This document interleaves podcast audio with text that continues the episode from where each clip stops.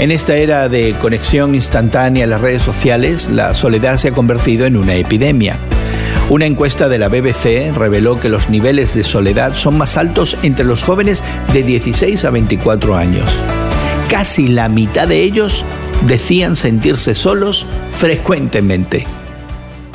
Hoy en la palabra primera de Juan 3 del 11 al 15 nos dice que esa soledad no tiene cabida en la familia de Dios.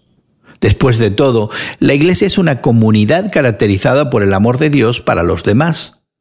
Juan incluso enfatiza que el amor y la obediencia son pruebas del renacimiento espiritual.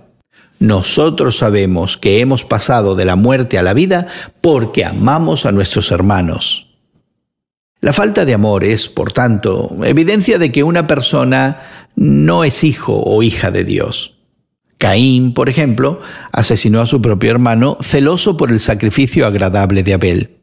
Con su odio, Caín demostró ser del maligno.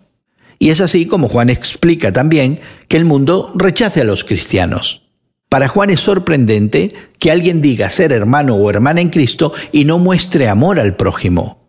Juan considera a esa persona un asesino del mismo calibre de Caín, y esa es cosa seria. El amor por nuestros hermanos en la fe es un requisito cristiano. Es más, el amor a los incrédulos es un requisito cristiano. Después de todo, Cristo nos ordenó amar incluso a nuestros enemigos. Alguien cerca de ti pudiera estar buscando un amigo. ¿Podrías tú ser ese amigo? Hoy en la Palabra es una nueva forma de conocer la Biblia con estudios preparados por profesores del Instituto Bíblico Moody. Más información en hoyenlapalabra.org.